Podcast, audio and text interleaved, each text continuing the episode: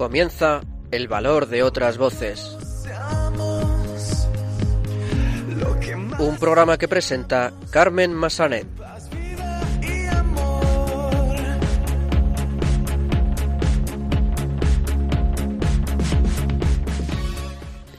Muy buenas tardes, bienvenidos a una nueva edición de El Valor de otras Voces, el programa de discapacidad de Radio María.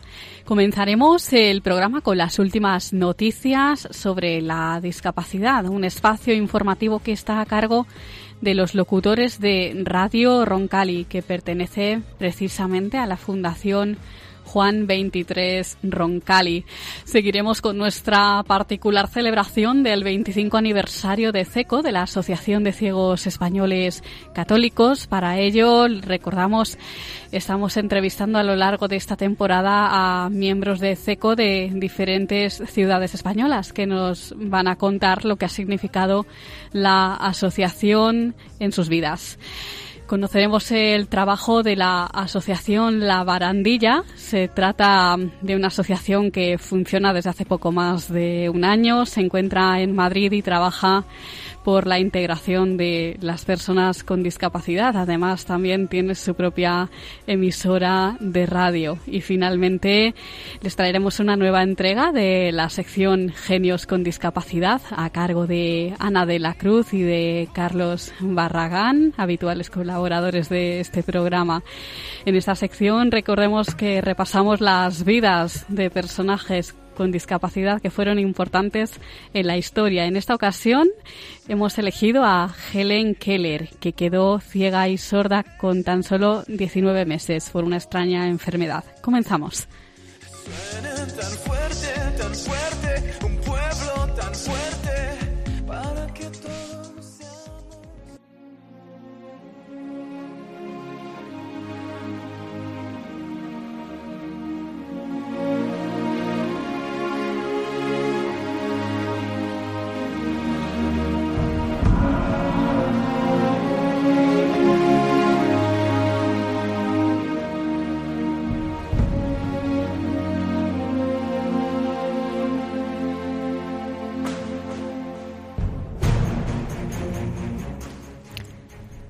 Pues como decíamos en nuestro sumario, vamos a dar paso al espacio informativo a cargo de los locutores de Radio Roncali, que pertenece precisamente a la Fundación Juan 23 Roncali. Muy buenas tardes.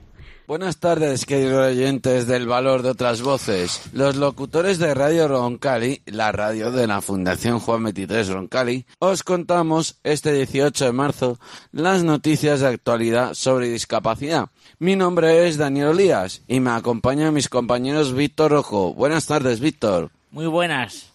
Buenas tardes. Y buenas tardes, Santiago Hernández. Buenas tardes, radio oyentes.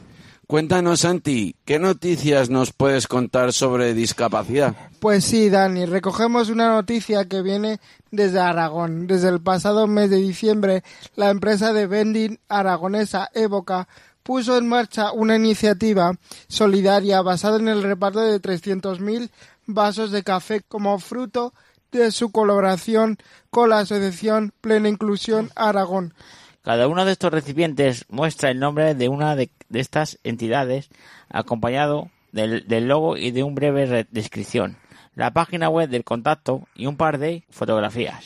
Esta campaña ha permitido, entre otras cosas, dar a conocer a dos jóvenes que se esmeran cada día entre costuras, aguja e hilo e dar lo mejor de sí mismas, ya que cada puntada es un gran reto para ellas. Esta campaña no solo les aporta cierto reconocimiento social, sino a nuevas empresas que pueden colaborar o contar con la plantilla del centro ocupacional. Y ahora el reconocimiento a dos personas con discapacidad en un concurso de cocina.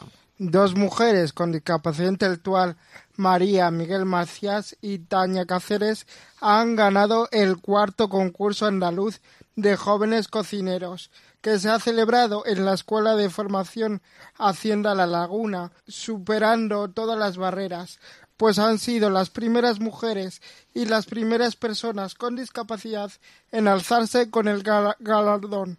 El padre de Tania explicó que tanto su hija como su compañera participaron al mismo nivel que el resto de participantes, los cuales venían de escuelas de hostelería con dos años de formación, mientras que ellas solo llevan seis meses. Las jóvenes Macías y Cáceres llevan seis meses realizando un curso en Universo Santi, restaurante de Jerez de la Frontera, que está íntegramente compuesto por personas con discapacidad y que buscan formarles en cocina para que se puedan integrar en el futuro en el, mercado laboral. La Fundación 11, a través de Inserta Andalucía, está siendo la encargada de formar a los alumnos que forman parte de este proyecto y seguirá haciéndolo, ya que Universo Santi no solo será un restaurante, sino también un centro de formación para personas con discapacidad.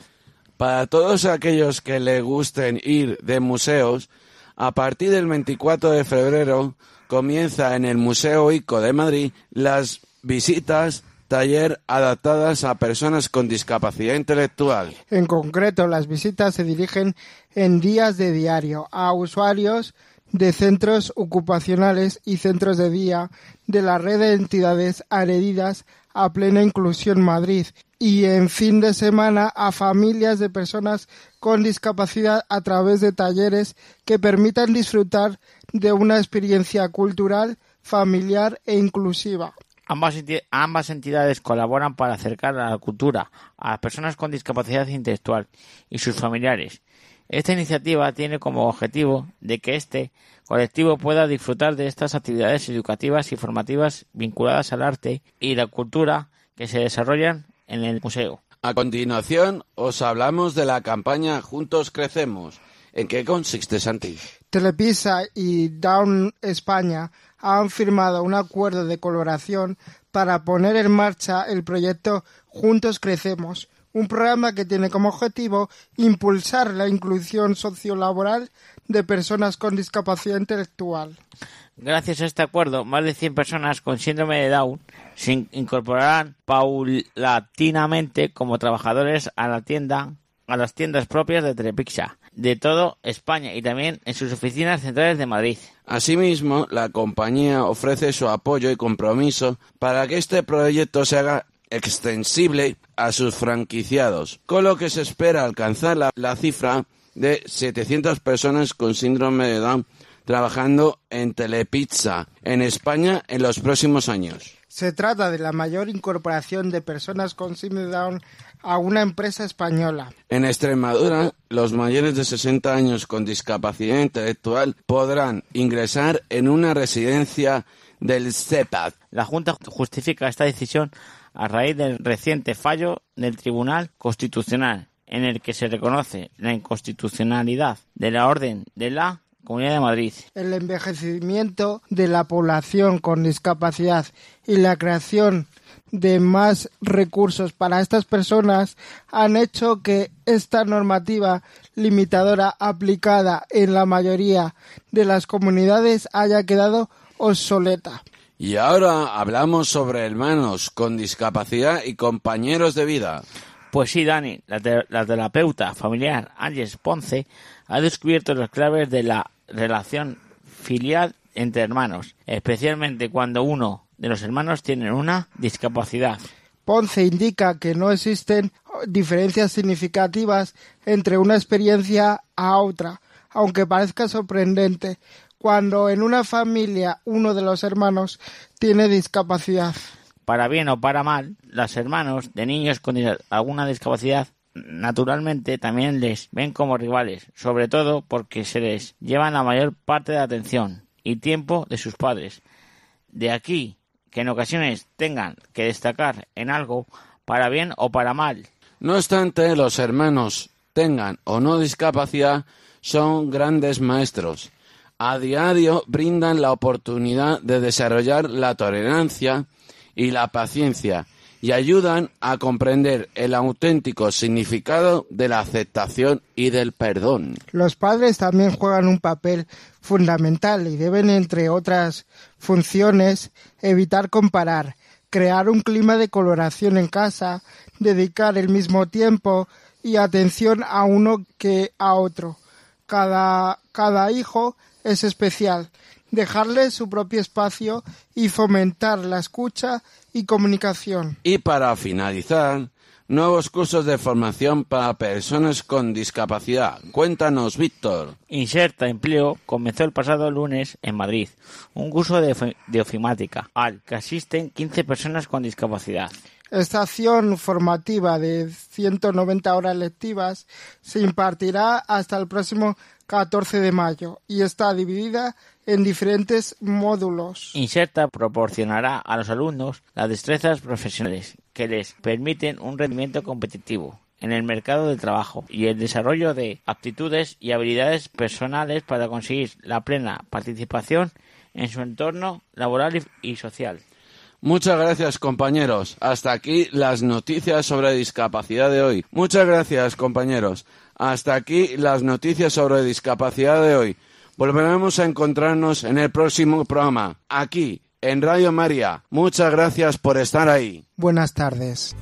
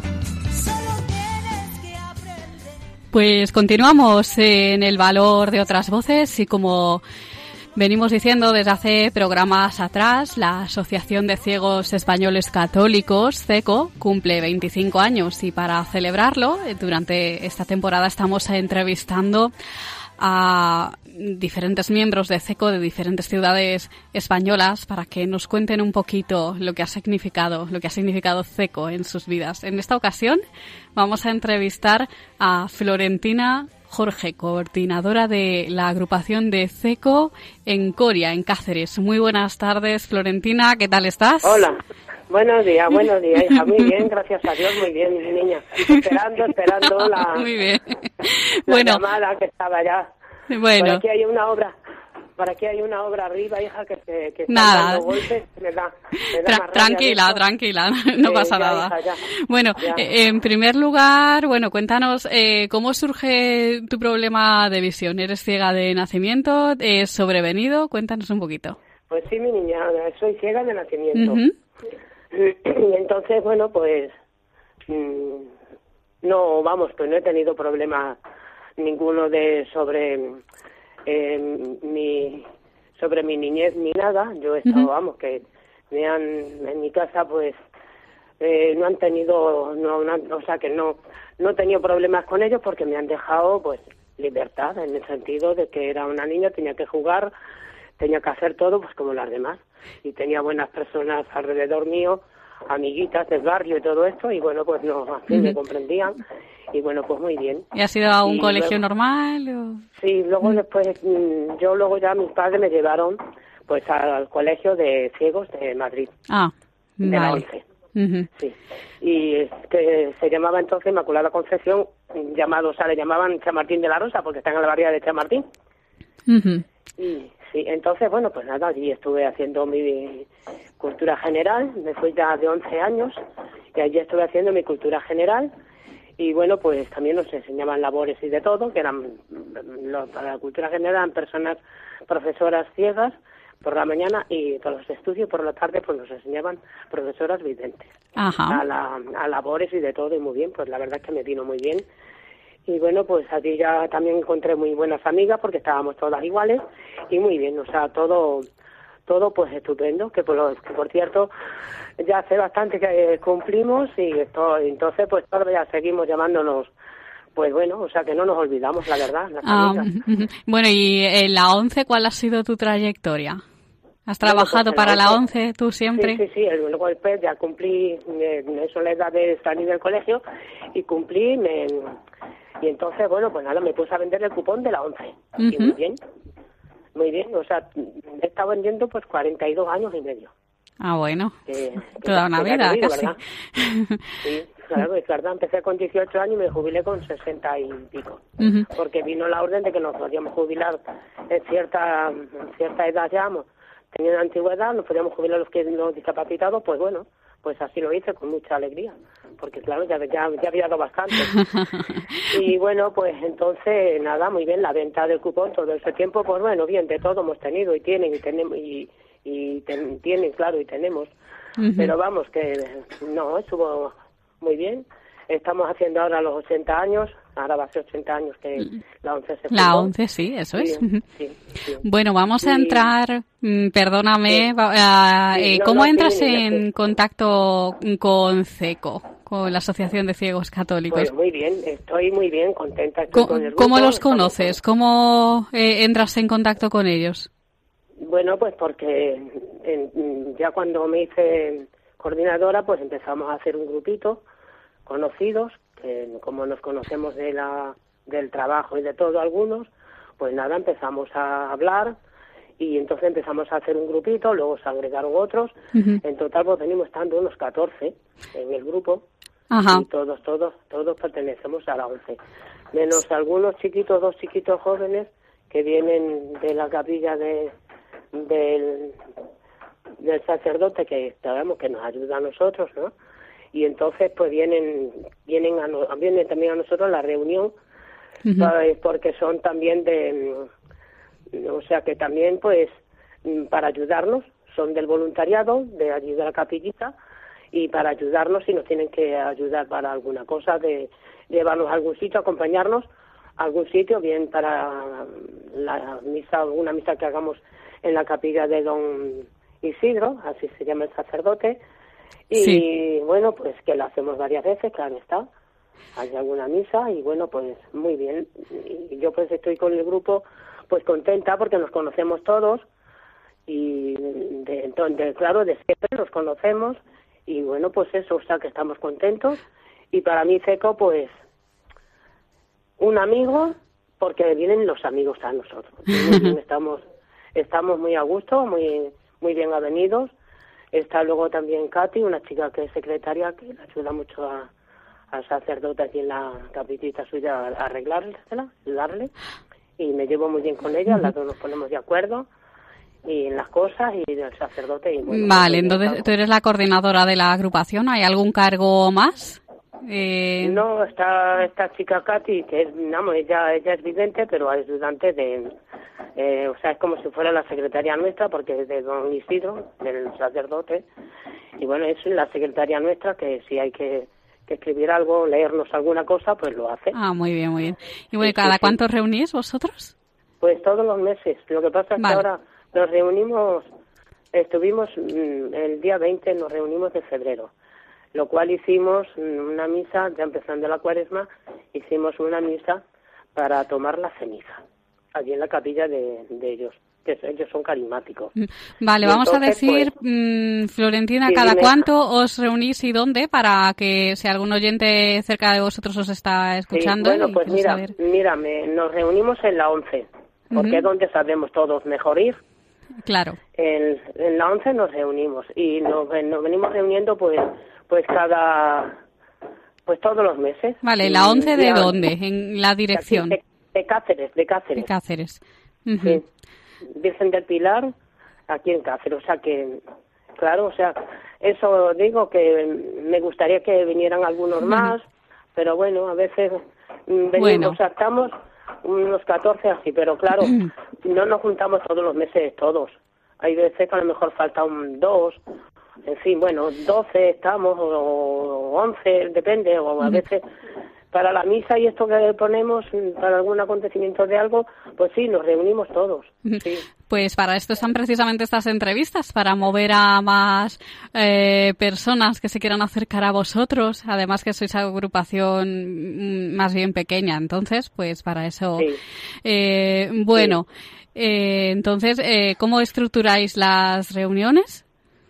Bueno, pues mm, mm, don Isidro, pues nos, vamos, lee, lee a lo mejor un poquito, no sé, algún párrafo de, algún, de Evangelio, lee el Evangelio, y otras veces a lo mejor dice una misa en la misma salita donde estamos, y bueno, hablamos pues de algo que haya sucedido, hablamos de nosotros alguna cosa, pedimos por las personas mm, necesitadas de los nuestros y no, en fin, o alguno que haya fallecido, ofrecemos la reunión y bueno, pues también mm, Katy, la chica que es secretaria, pues también suele leer alguna lectura también de y bueno, pues eso, o sea que unas veces una o habla también a lo mejor de algún de- o sea, del santo del día, hablamos y bueno, pues la verdad es que nos gusta. Perfecto. Pues, ¿qué les dirías eh, a esos eh, oyentes que estén escuchando ahora tu entrevista que se están pensando en acercar a vosotros, pero que todavía no se terminan de decidir? Les, mándales un mensaje desde aquí para animarles. Sí, bueno, no, yo por supuesto que me gustaría que vinieran. Que es un grupo, tenemos una agrupación que todo amigo, de verdad, que está muy bien y ahí pues bueno, pues se levanta uno la moral y bueno, pues en vez de estar a lo mejor yo que sé en casa y aunque les caiga un poquito lejos, pues que lo digan y hay personas que pueden ir a por ellos. Bien al autobús si se si vienen, en fin, o bien a casa y llevarlos también, acompañarlos también. Para eso están los voluntarios, claro. Sí, sí, están los voluntarios, tanto de aquí de la ONCE como los chicos que tenemos nosotros por parte de, de la capilla de ellos, de, de Don Isidro.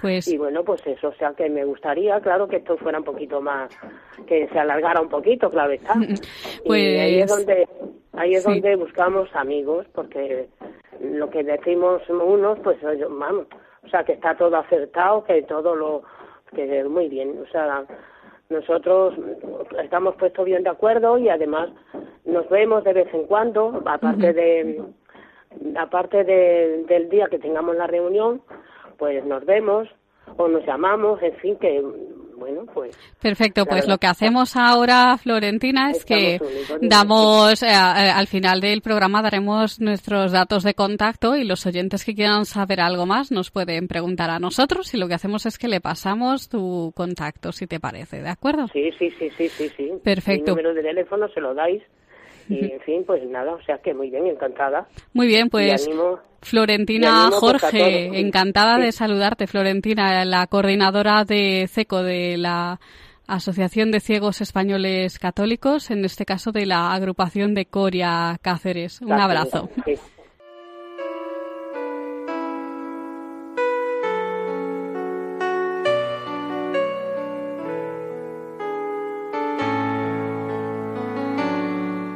Luz en la oscuridad, personas que hacen un mundo mejor.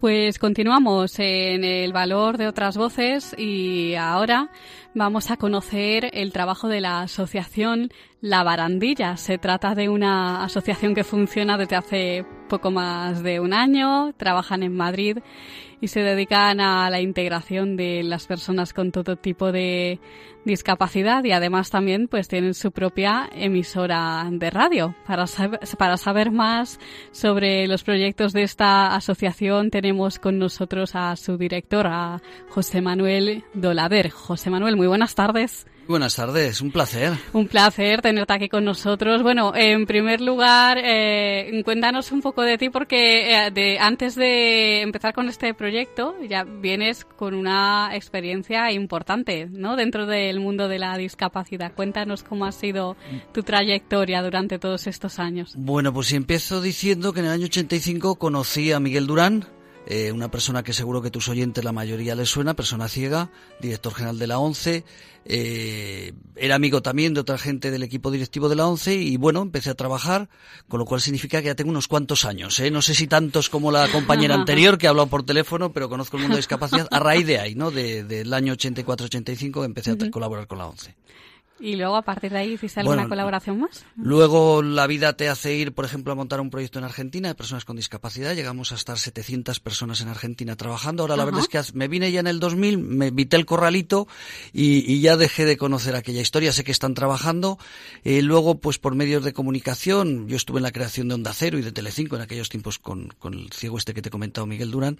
Por tanto, siempre me ha gustado la radio. Tuve un problema familiar, conocí la enfermedad mental. La parte más dura, me refiero que, que hay muchas formas de conocerla, yo la parte más dura y eso, y eso me hizo investigar mucho sobre las personas con problemas de salud mental, ¿no? Por qué hacen determinadas cosas, por qué tienen ciertas patologías.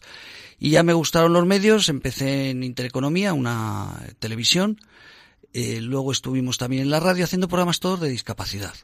eh, con personas con discapacidad. Y hace dos años, pues tras estar durante varias radios, nosotros somos una persona ciega, que le hubiera encantado venir aquí. Ah, sí. Eh, sí, es el vicepresidente de la asociación, personas con discapacidad intelectual, dos personas con problemas de salud mental, una persona en silla de ruedas, y éramos un poquito, un grupito extraño para las radios convencionales, ¿no? Claro, estamos hablando ya del proyecto, Sí, ¿no? De exactamente. Radio Estamos hablando La hace- Barandilla. Eso viene, eso viene hace dos años, ¿no? Pero te hablo de antes, un poco la trayectoria que me habías dicho, y decidimos, pues que como te decía, éramos un poquito complicados para las radios, el tema de discapacidad no vende, no es habitual, ni vende, ni a la gente le gusta escuchar mucho hablar todo el rato sobre discapacidad, ¿no? Imagínate Radio María todos los días hablando de programas de discapacidad. Pues es algo similar. Y decidimos irnos, teníamos un, yo tenía un cliente eh, que le llevaba la comunicación, que era un hospital de personas con problemas de salud mental, con enfermedad mental, y llegamos a un acuerdo, y como nos gustaba hacer lo que queríamos todos, dijimos, oye, nos cedes una parte de las instalaciones, a cambio no me pagas, o sea, yo no te pago a ti por ocupar instalaciones, tú a mí no me pagas, y montamos una radio social. Y ahí nace Radio La Barandilla. Y de ahí, de Radio La Barandilla, nace la asociación. Y de ahí, ¿no? fíjate, o sea, de, la radio, como te digo, con todo este equipo, pues decidimos crear, porque hacemos muchas cosas, o sea, eh, todo tema vinculado, hacemos, pues de vez en cuando hacemos jornadas de teatro inclusivo, que son personas con distintos tipos de discapacidades, ¿no? He oído hablar de Juan Roncoli, que los conozco mucho, eh, de discapacidad intelectual, eh, hacíamos también, pues para personas con distintas discapacidades, ¿no? Y decidimos crear una asociación, porque todo el mundo te dice, si complicado es el mundo de discapacidad, si encima vas por libre, pues dijeron, crear una asociación, que recibiréis hasta subvenciones, que no recibimos ningún tipo de apoyo, ¿no? Y entonces creamos una asociación, lo único que hasta que no llevemos dos años, pues tampoco podemos recibir subvenciones. Pero bueno, es una radio especial, no es para que vayan, no quiero decir el nombre, que no vayan, pero que lo sepan. Es una radio, no es competencia, porque todo es por internet, pero por ejemplo, la única persona con discapacidad intelectual en España que dirige su propio programa de radio está en esta, en esta emisora, ¿no? Ah, fíjate qué bien. Por ejemplo, un ciego eh, tiene un programa el que es de letras, 27 letras, un libro y algo más, son sobre temas de libros. Ahí no van los grandes vendedores de libros, ¿no? Sino que van las personas, normalmente cualquier persona con discapacidad que escriba un libro, pues inmediatamente allí, eh, si podemos y él quiere, lo entrevistamos.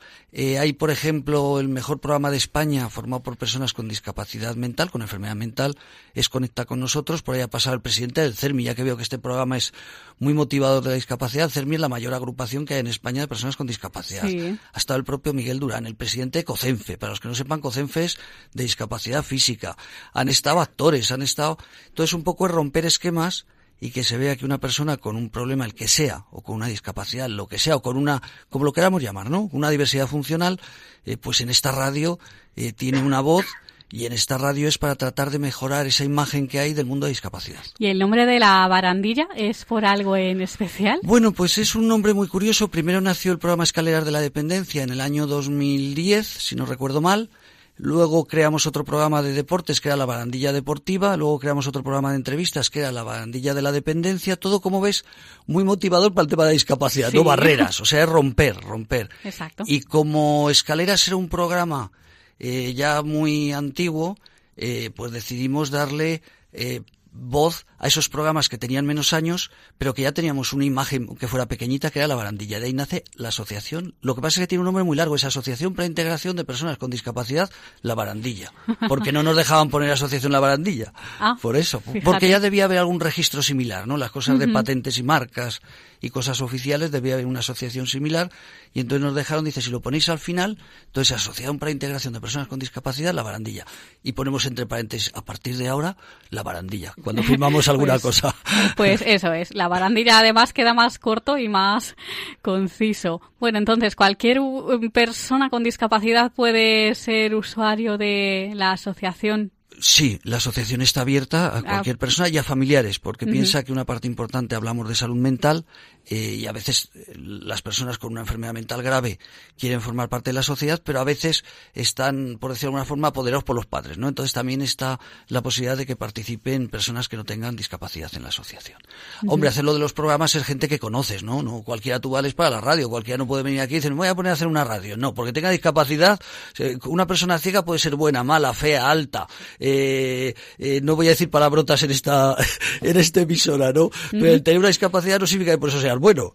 O sea que, Claro. que- que entonces, pues bueno, es, es Cada uno tiene sus capacidades, cada uno ¿no? tiene sus capacidades, exactamente, exactamente. Claro, ¿y qué otros, eh, aparte del servicio de radiodifusión, qué otros servicios prestáis? a Mira, el, como te digo, somos nuevecitos, hemos tenido que pedir un préstamo de 15.000 euros porque, como he dicho, nadie nos da nada todavía, pero hemos creado un proyecto que yo sé que no voy a hablar mucho, eh, porque te- tienes aquí más, eh, más personas ¿no? para entrevistar, pero un proyecto que es único en España, que nos sentimos muy orgullosos, que es el teléfono contra el suicidio. Claro, porque ¿qué hace un teléfono contra el suicidio en una asociación para personas con discapacidad? ¿Qué relación tiene? Pues mira, primero porque no lo ha hecho nadie en España. O sea, de entrada alguien lo tenía que hacer, ¿no? El teléfono de esperanza es maravilloso, maravilloso, ¿eh? Si no estuviera, sería como la ONCE. Se podrá criticar la ONCE o no, pero si la ONCE no existiera, habría que crearla. Pues el teléfono de esperanza es maravilloso, pero no había un teléfono especializado atendidos por profesionales de la salud mental. Piensa que alguien que, que quiere quitarse lo que más queremos todos, que es nuestra vida. O sea, qué desesperado tienes que estar. El que te pueda atender no es un voluntario, pues como hemos dicho antes, ¿no? Que porque tenga atención o quiera atender el teléfono. Son, lo atiende un psiquiatra, lo atienden seis psicólogas y lo atiende una educadora social, o sea, tras haber hecho un curso, ¿no? Es un teléfono donde es esa primera ayuda cuando alguien tiene una idea, ¿no? Eh, suicida, pues lo que hace es llamar a este teléfono, le van a atender unos profesionales y de ahí le desvían a distintos sitios, ¿no? Eso ya, si tienes más tiempo te cuento y si no, pues te explico un poco lo que me decías. ¿Por qué nació esto? Pues mira, nació porque estamos en un hospital, piensa que el entre el 80 y el 90%, persona- 90 de las personas que se suicidan en España, y hoy, da igual que sea domingo o que sea lunes, hoy se van a suicidar 10 personas en España. Y si hoy son 9, mañana serán 11. Entonces estábamos en un hospital, por eso que te he contado al principio de las relaciones hospital de día Lagman, estábamos con ellos y ellos conocen mucho lo que es este sufrimiento, que te repito, el 80 o el 90% de las personas que se suicidan están pasando por una enfermedad mental, que puede ser una enfermedad mental como una depresión grave, que eso es una enfermedad mental. Entonces ellos entienden, yo llevaba tres años desde el programa Escaleras de la Dependencia haciendo ruedas de prensa en España a los medios de comunicación para que se hable del suicidio, porque si se oculta, lo único que hacemos es ocultar una posible solución. O sea, si no se habla, porque pensamos que eso es malo, eh, la Organización Mundial de la Salud, no lo digo yo, ¿no? Ha recomendado desde hace, hace años que esto tiene que ser un tema eh, de salud pública, porque esto es un problema de salud nacional. Fíjate lo que estamos diciendo, el cupón de la ONCE toca una vez cada día. Pues imagínate esto que, que, que le toca a 10 personas, ¿no? Pero bueno, por respeto a tu emisora y como sé que tienes poquito tiempo, simplemente quería explicar el motivo por qué habíamos creado este teléfono, ¿no? Por, porque yo llevo años eh, por temas familiares eh, y con mucho interés por estos temas y como te digo, llevamos tres años haciendo ruedas de prensa y nos dimos cuenta que había que hacer algo más, no solamente hablar, ¿no? Y de ahí nace el 910 380 600. Lo puedo decir porque es gratis. No cobramos por llamar ni cobran Claro por que sí, atender, lo puedes ¿no? decir, por supuesto. 910 380 600. Ese es un teléfono que tendríamos que tener en la nevera, igual que tenemos el de pizza o el de cualquier otra el de cualquier otra empresa. ¿Qué otros eh, proyectos tenéis pensados a corto o medio plazo para difundir vuestro trabajo? ¿Qué eventos tenéis previstos realizar? Pues mira, vamos, eh, por ejemplo, vamos un poquito según lo que creemos la, nece- la necesidad. Este jueves 15, por ejemplo, hemos hecho un- una, una, te digo porque estos son nuestros proyectos, ¿no? A largo plazo no podemos pensar porque estamos con el teléfono este que tenemos que darlo a conocer, ¿no? Pero, por ejemplo, el jueves 15, este mes en el Retiro, en la Biblioteca del Retiro, en el Salón de Actos, hicimos una jornada de salud mental y medios de comunicación, porque es el colectivo más marginado. Los ciegos están totalmente integrados. Tú eres muy jovencita, pero las personas con síndrome Down hace 30 años estaban escondidas en casa y nadie los conocía, ¿no? O personas con discapacidad intelectual de otro tipo. Claro. Sin embargo, el mental todavía no ha salido a la calle, hay una imagen negativa sobre este colectivo, que son personas normales, a cualquiera nos puede llegar una enfermedad mental. Te llega de repente, a mi sobrino le llegó con 27 años. Así, de repente. Fíjate, de repente. De repente, y la vida le cambió, ¿no? A él y a mucha gente alrededor. Entonces, pues te decía, hicimos una jornada con periodistas y con personas en primera persona, con personas afectadas por alguna patología mental y con asociaciones. Y un poco lo que se trató de debatir es cómo mejorar la imagen de este colectivo ante la sociedad. Y para eso es fundamental los medios como Radio María de comunicación, ¿no? Para cambiar la imagen. Para eso estamos nosotros aquí. Según tu experiencia, ¿crees que queda mucho por hacer para la integración total de las personas con discapacidad?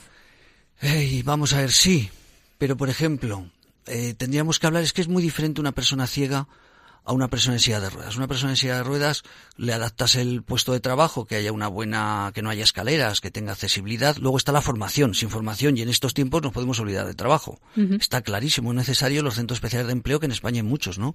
Para personas con discapacidad intelectual u otro tipo de discapacidades. Los ciegos están totalmente integrados en la sociedad. No verán el color, eh, no verán pues las luces. Si es ciego total, pues no sabrá si que hay una lucecita como tienes tú cuando podemos hablar o cuando no podemos hablar. Pero hay los grandes discapacitados o las personas con discapacidad intelectual y las decir, personas con enfermedad mental son los dos colectivos que todavía falta mucho, mucho por hacer. Muchísimo. Muchísimo. Y es para lo que estáis trabajando vosotros, ¿no? Para Y integrar esa- especialmente. Exactamente, este para romper esquemas, ¿no? Para romper esquemas. Y si me dejas un minuto, quiero Sí. contar este ejemplo. Eh, voy a ser dos, te voy a ocupar dos. Yo tenía un compañero que es este que hace dos programas de, de radio, eh, la única persona en España con discapacidad intelectual que dirige su propio programa de radio. Y él estábamos entonces en Intereconomía. Una radio, no hablo de la televisión, de la radio. Sí. Y nosotros nos reíamos mucho con él porque le poníamos palabras raras, retinosis pigmentaria, mira qué bien, que eso, o, o- o mácula, o, o, o esquizofrenia paranoide. Y él se le trababa la lengua, porque claro, durante 25 años había vendido el cupón de la once, no sabía hacer otra cosa más que de casa al cupón y del cupón a casa. Sí. Y de repente, pues en la radio se dio cuenta él que nos reíamos con él, no de él, que quede bien claro, eran los tres reírnos los tres juntos. Y decidió fastidiarme el programa y cogió a su madre durante todas las tardes a las cinco y dijo- dijo, mamá, voy a fastidiar a José Manuel y al otro compañero y te voy a leer todas las tardes una hora. Con lo cual, ahora, fíjate, hemos sido en la 2 de Televisión Española eh, el día 13 de febrero, que fue el Día Mundial de la Radio, fuimos, vinieron a grabarnos y fue un ejemplo de radio independiente, ¿no? De radio diferente. Y te decía que Amadeo contó en la radio, y me siento muy orgulloso porque ya se lo escucharon otras veces, que gracias a la radio ahora no tiene vergüenza porque él tenía una discapacidad intelectual, habla, se le nota perfectamente la voz que tiene una discapacidad intelectual. Sí. No es gangoso, ¿no? Pero se le nota perfectamente. Y dice, yo antes tenía vergüenza de hablar con la gente, de, de hablar con los amigos, de ir al bar porque pensaban que sería que yo era tonto. Dice, yo ahora yo entrevisto a cualquiera y hablo con cualquiera y no tengo ningún problema. Será problema de él si no me entiende, porque yo hablo bien clarito. Y él ya se siente súper seguro, ¿no? Y él ya se Desde siente exactamente. en la radio. Estas son las cosas orgullosas que nos sentimos, ¿no? Cuando vino un diputado a hablar con él, a hacerle una entrevista, el anterior director general de discapacidad, hoy diputado por Valladolid, eh, pues por ejemplo estuvo con él y te cambia la imagen totalmente de las personas con discapacidad intelectual. Eso es un poco nuestro nuestro trabajo, ¿no? Bueno, ¿y cómo pueden colaborar nuestros oyentes con vosotros? Bien siendo voluntarios, bien mediante donaciones, cuéntanos un Mira, poco. hay una página web, lo que pasa es que va a la radio, yo no quiero, pero bueno, es www.labarandilla.org y ahí tendrán distintos apartados, ¿no? Indiscutiblemente como asociación ahí tienen un correo que es info arroba labarandilla.org que les vamos a decir cómo pueden colaborar. Perfecto. Si quieren colaborar, pues como dices tú que hay gente que dice, oye, pues vamos a donar 20, 30 euros, encantados. A un número de cuenta que lo pone también en, en la página cuando entras a mano derecha, si no recuerdo mal, pone el número de cuenta. Que quieren ser socios son 50 euros al año, 25 euros cada seis meses. O sea que tampoco hablamos de cantidades porque hacemos poquitas cosas, todo es gratis, menos el teléfono que una gente es voluntaria, otros hay que, que- que pagar como normal y tienen los costes de luz y todas estas cosas. Pero no tenemos grandes gastos, por tanto, poquito a poquito vamos haciendo cosas. Indiscutiblemente esperamos cumplir dos años para presentarnos ante todos los ministerios y decir, oye, que también queremos como el resto de las asociaciones, una ayudita. Y esperamos que podáis hacer muchísimas cosas más porque tu proyecto, vuestro proyecto es muy bonito, muy interesante. Pues José Manuel Dolader, director de la Asociación La Barandilla, muchísimas gracias por estar Has- con nosotros. ha sido un placer y además tengo que decir que os escucho, no soy un fiel oyente vuestro, pero por las carreteras de España sois la emisora que mejor se escucha. Todo Sí, se ha dicho. sí, sí. No voy a decir si eso es para bien o para mal, pero es la que más se escucha. Muy bien, pues muchas gracias José Manuel. A ti, por favor, y a todos tus oyentes.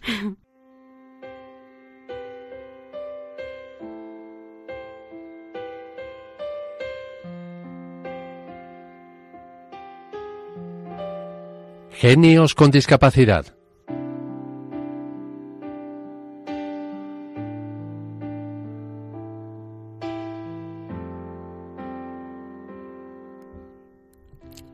Continuamos en el valor de otras voces y ahora les traemos una nueva entrega de la sección Genios con Discapacidad que recordemos en este espacio repasamos las vidas de personajes con discapacidad que hicieron cosas importantes en la historia. Están a cargo de esta sec- sección Ana de la Cruz y Carlos Barragán.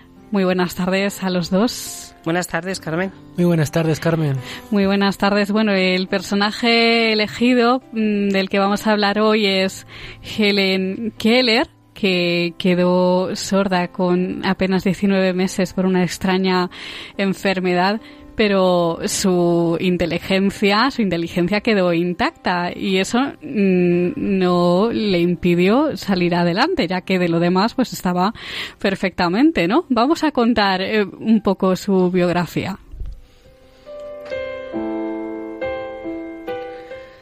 Buenas tardes de nuevo. Antes de comenzar con Helen Keller, queríamos hacer una reseña a Stephen Hawking, puesto que era uno de los genios que teníamos previstos para la próxima sesión y, falleció el pasado miércoles 14. Stephen Hawking, desde luego, es de, nuestra, de nuestro tiempo, es eh, el mayor investigador que hemos tenido científico y un divulgador maravilloso con muchísimos seguidores en, en España.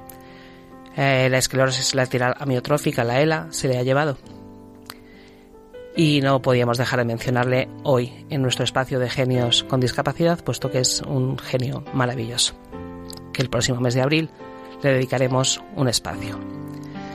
Cuando hablemos hoy de Helen Keller, cuando leamos Carlos y yo la, biografía, ahora en breve, pues vamos a hablar de Helen Keller, pero vamos a hablar de Anne Sullivan, porque Helen Keller, gracias a su inteligencia, por supuesto, como decías Carmen antes, gracias a, a su inquietud, gracias a su actitud positiva, gracias a su espíritu de lucha, gracias a todo esto, pudo llegar donde llegó, tan lejos, pero gracias a un apoyo, Anne Sullivan. Helen Keller pudo desarrollar todas las habilidades y ser una mu- mujer de gran reconocimiento por sus propios méritos, pero sin olvidar nunca que tuvo una figura que es en Inglaterra hace mucho tiempo que se conoce como facilitador social. En España todavía nos está costando integrar esa figura, ¿no? del facilitador social, el apoyo en todos los ámbitos, ¿no? Ese apoyo que es una guía, que es una persona innovadora, que es una persona investigadora, que es una persona con un gran compromiso, que es una gran persona. Ese es un facilitador social. Y esa fue la figura de Anne Sullivan para Helen Keller. Y pasamos a hacer la lectura de su biografía. Helen Keller nació en Alabama, Estados Unidos, en 1880. Era la primera hija de Kate y Arthur Keller. Helen nació sana y vital, pero inexplicablemente, a los 19 meses, sufrió unas fiebres que la dejaron ciega y sorda. Nunca se llegó a diagnosticar con precisión la enfermedad que presentaba, pero desde luego afectó mucho a su desarrollo inicial la falta de recursos y de un protocolo de tratamiento adecuado. Tanto su propia dificultad de no poder ver, oír ni hablar, como el entorno que le rodeaba, contribuyeron a que la niña se comportara de una manera altamente caprichosa, rebelde y en ocasiones agresiva. Su comunicación con el mundo exterior desapareció por completo. Después de varios años de interés y esfuerzo por parte de los padres para lograr que su hija se curase, y tras ratificar médicamente que Helen no, no podría ver jamás, visitaron a Graham Bell, logopeda y gran científico, inventor del teléfono, quien les animó a dirigirse a la institución Perkins. Así lo hicieron, y el director del centro se comprometió a enviar a una maestra para su hija, la maestra Anne Sullivan quien se marcó el reto de lograr que, pese a las dificultades sensoriales, Helen pudiera conectar con todo lo que había fuera de ella. Cuando Anne comienza a hacerse cargo de la educación de Helen, ésta tenía unos seis años y el trabajo fue muy duro. La niña carecía de disciplina y parecía estar en un estado de continuo enfurecimiento. Para lograr calmarla y comenzar a trabajar, Anne Sullivan vio necesario separarla de su familia y vivir juntas durante algún tiempo, por lo que se instalaron en un pabellón de la granja, haciendo creer a la niña que estaban fuera de su hogar. Así Helen no tendría más remedio que obedecer a su maestra y entenderse con ella. La técnica de Anne fue en un primer momento enseñar a Helen a tratar con lo cotidiano.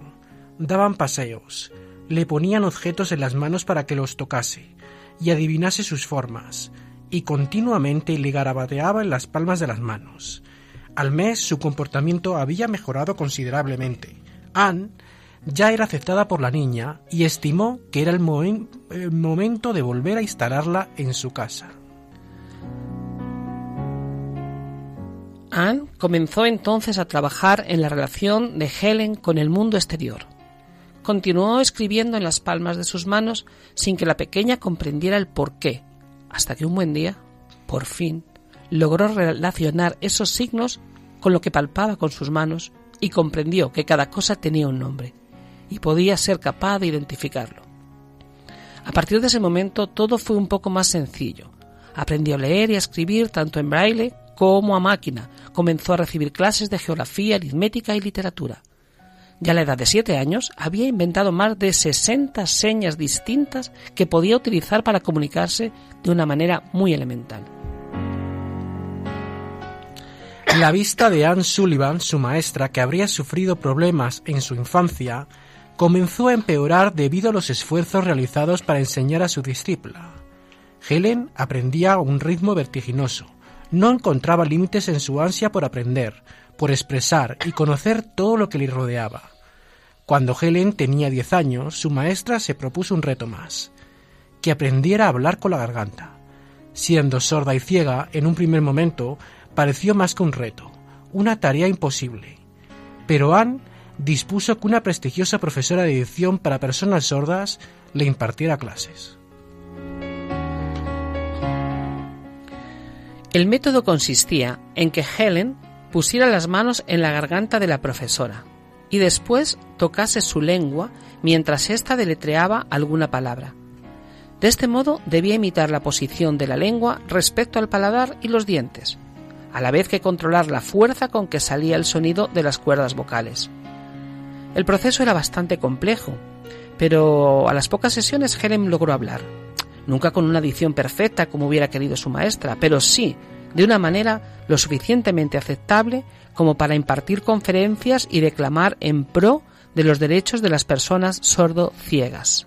Con 14 años, Helen ingresó en el Wright Humanson School de Nueva York, donde estudió con gran entusiasmo francés, alemán, geografía y su gran asignatura pendiente, oratoria. La hazaña de maestra y pupila trascendió a numerosas personalidades. Entre las amistades que llegaron a entablar destacan John Rockefeller, Henry Rogers, Graham Bell, Louis Braille, Valentin Hugh. Algunas de estas personas hicieron una clara apuesta por la formación de Helen y sufragaron los costes del Colegio Mayor Radcliffe, donde comenzaría a cursar sus estudios al cumplir los 20 años de edad y de donde saldría graduada cum laude. Las ocupaciones y trabajos que desarrollaron pupila y maestra a lo largo de la etapa adulta de Helen fueron muy variados, pero siempre pretendieron dar a conocer con ellos las posibilidades que podrían llegar a tener las personas con sordoceguera.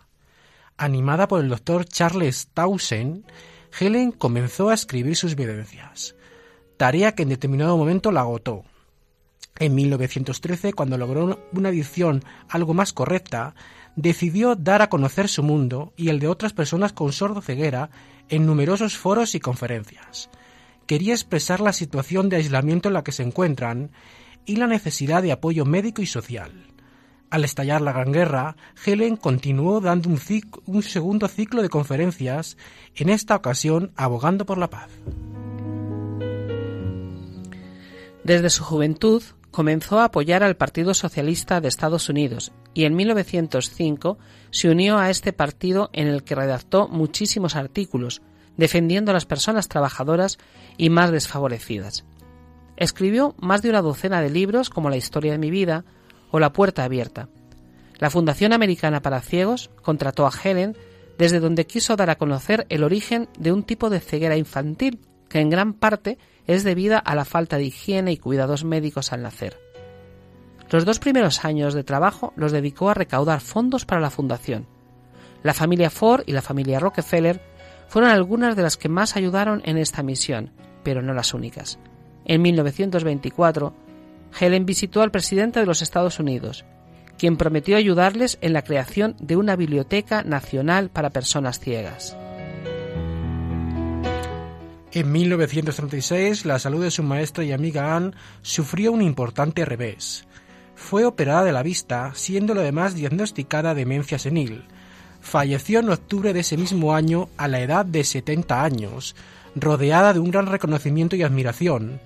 Años antes llegó a ser nombrada por la Temple University doctora en letras por sus esfuerzos y logros pedagógicos.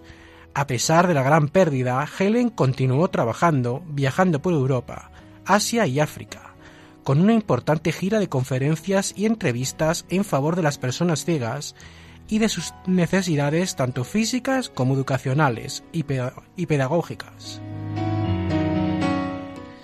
Para todos los logros a favor de las personas con discapacidad, el presidente americano Lyndon Johnson le otorgó la Medalla Presidencial de la Libertad en 1964, el premio más importante para los civiles.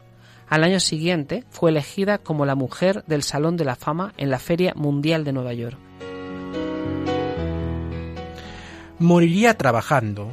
En junio de 1968 y ante el cariño y reconocimiento de multitud de personas que la conocieron o no, agradecieron la labor de toda una vida en servicio de las personas sordas y ciegas del mundo. Desde 1980, por decreto del presidente Jimmy Carter, se celebra cada año el nacimiento de esta gran mujer luchadora principalmente por los derechos de las personas con discapacidad y de los más desfavorecidos. Su vida ha sido representada en cine, teatro, televisión, donde destacamos la película Un milagro para Helen Keller o El milagro de Anne Sullivan, también conocida así, que fue galardonada con numerosos premios. Su vida de la mano de Anne fue todo un testimonio y ejemplo de superación.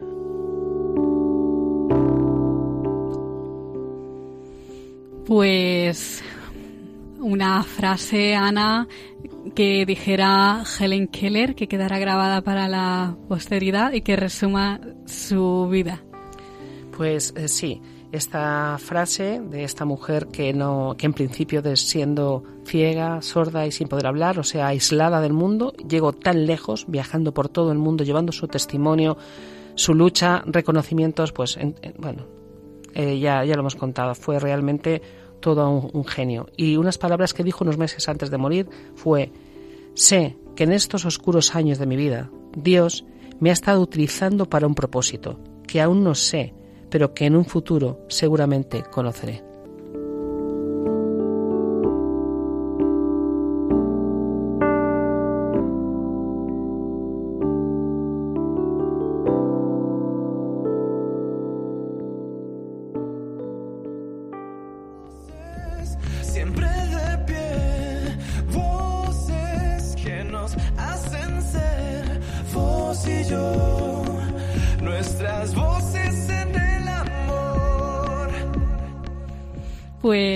Hasta aquí llega la edición, como siempre, tan emotiva de este programa del valor de otras voces. Hemos empezado el programa con las últimas noticias acerca de la dis- discapacidad, un espacio informativo a cargo de radio, de los locutores de Radio Roncali, emisora que pertenece precisamente a la Fundación Juan 23 Roncali. Hemos continuado entrevistando a Florentina Jorge, coordinadora de la agrupación de CECO, de la Asociación de Ciegos Españoles Católicos, en Coria, Cáceres. En este caso, ya saben que estamos celebrando el 25 aniversario de la creación de la asociación, con lo cual estamos entrevistando a personas, a miembros de CECO de diferentes ciudades que nos están contando lo que ha significado para ellos CECO en sus vidas. Hemos conocido el trabajo de la asociación La Barandilla, una organización que se encuentra en Madrid y que trabaja por la integración de las personas que con cualquier tipo de discapacidad y también lucha contra el estigma de que se tiene las personas con mm, algún problema de salud mental. Y finalmente hemos conocido algo más de la biografía de Helen Keller en nuestra sección de genios con discapacidad. Helen Keller, recordemos que quedó ciega y sorda con apenas 19 meses, pero su inteligencia y sus ansias de aprender, de superación, fueron las que le ayudaron a salir adelante. Les vamos a recordar nuestras formas de contacto. Por un lado tenemos nuestro correo electrónico que es el siguiente, el valor de otras voces arroba radiomaria.es y por otro lado nuestro contestador que es el 91 153 8570. Les dejamos ahora con el programa Sacerdotes de Dios, Servidores de los Hombres. Un abrazo y muchas gracias, queridos oyentes, por estar ahí.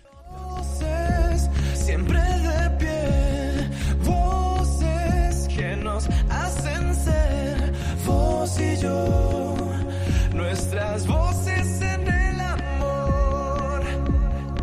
Han escuchado El valor de otras voces,